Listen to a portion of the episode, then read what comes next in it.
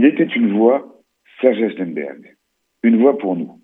Une voix de Titi parisien. Une voix chaude. Une voix qui enveloppe et qui porte. Qui nous porte. Qui éraille. Qui éreinte. Une voix qui s'énerve. Une voix qui gronde. Et qui a beaucoup grondé le vendredi à 7h15. Une voix de radio. La radio. Sa radio. Une autre radio que, que la nôtre.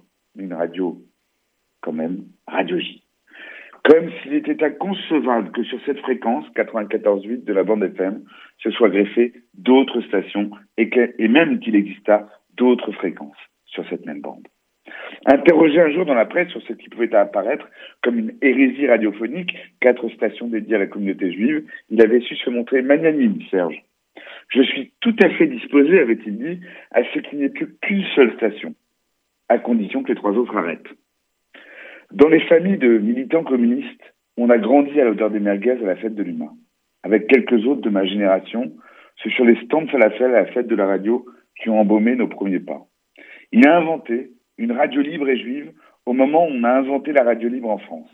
Radio J a émis avant d'en avoir le droit et même avant énergie, disait-il.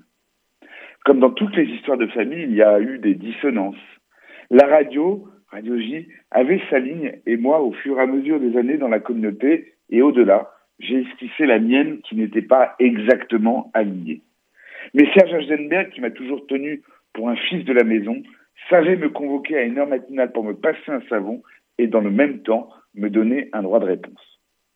Les dernières années, Serge et sa radio ont été les plus promptes, les plus fervents à dénoncer la France qui glisse vers ce néo-antisémitisme et parallèlement à dénoncer aussi l'obsession de l'antisionisme qui contamine la gauche.